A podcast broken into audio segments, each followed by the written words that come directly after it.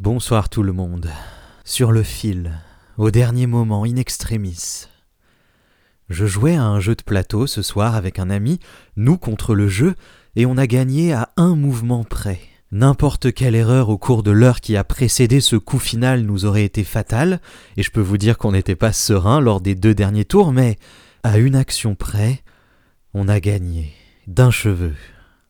En rentrant chez moi, j'ai repensé à tous ces moments-là, quand j'ai eu cette poussée d'adrénaline, cette sensation si particulière de réussir quelque chose en passant à quelques millimètres du coup près. Parmi les raisons qui font que Michael Jordan est devenu une légende, par exemple, il y a deux tirs en particulier, effectués à la dernière seconde de matchs primordiaux, qui ont assuré la victoire à son équipe. Sur le fil. C'est toujours un exploit, de réussir au dernier moment. Et dans la vie de tous les jours, ça arrive aussi, même s'il n'y a pas de caméra pour l'immortaliser ou de gens pour applaudir.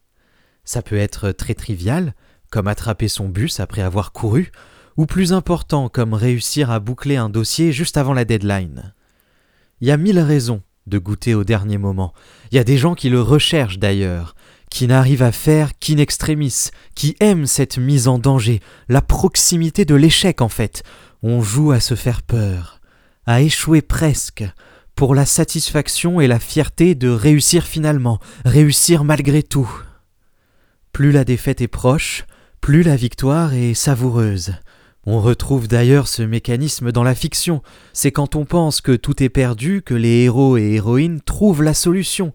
La cavalerie arrive au dernier moment.